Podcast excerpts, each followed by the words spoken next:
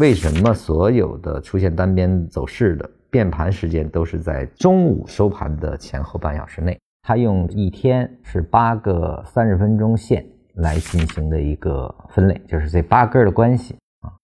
首先大家要清楚，这只是一个辅助啊，就像 MCD 似的。当然，它比 MACD 更加好用一些啊，原因就是它是缠论思维下的一种辅助。用我们的话说呢，它是一个表的关系啊，因为它不够细腻。那么两个中枢呢，就根据两个中枢的方向是向上向下啊来进行讨论的。两个中枢显然不能有重叠的地方啊，否则就是一个中枢了啊。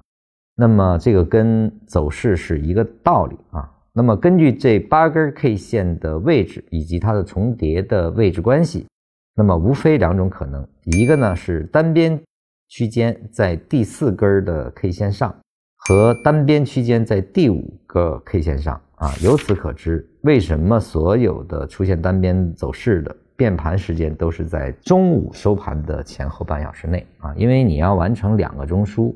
两个中枢呢，它必然一个中枢都至少需要三根 K 线啊。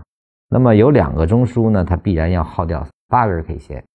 所以呢，中间的连接段要有的话，那必然是出现第四或者第五根上啊，就是这个道理啊。所以说，出现两个中枢的走势，无论向上还是向下，它的变盘连接点就是在中午时分啊，就中间的那两根。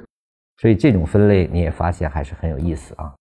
归纳完了，它无非是这样产生，啊，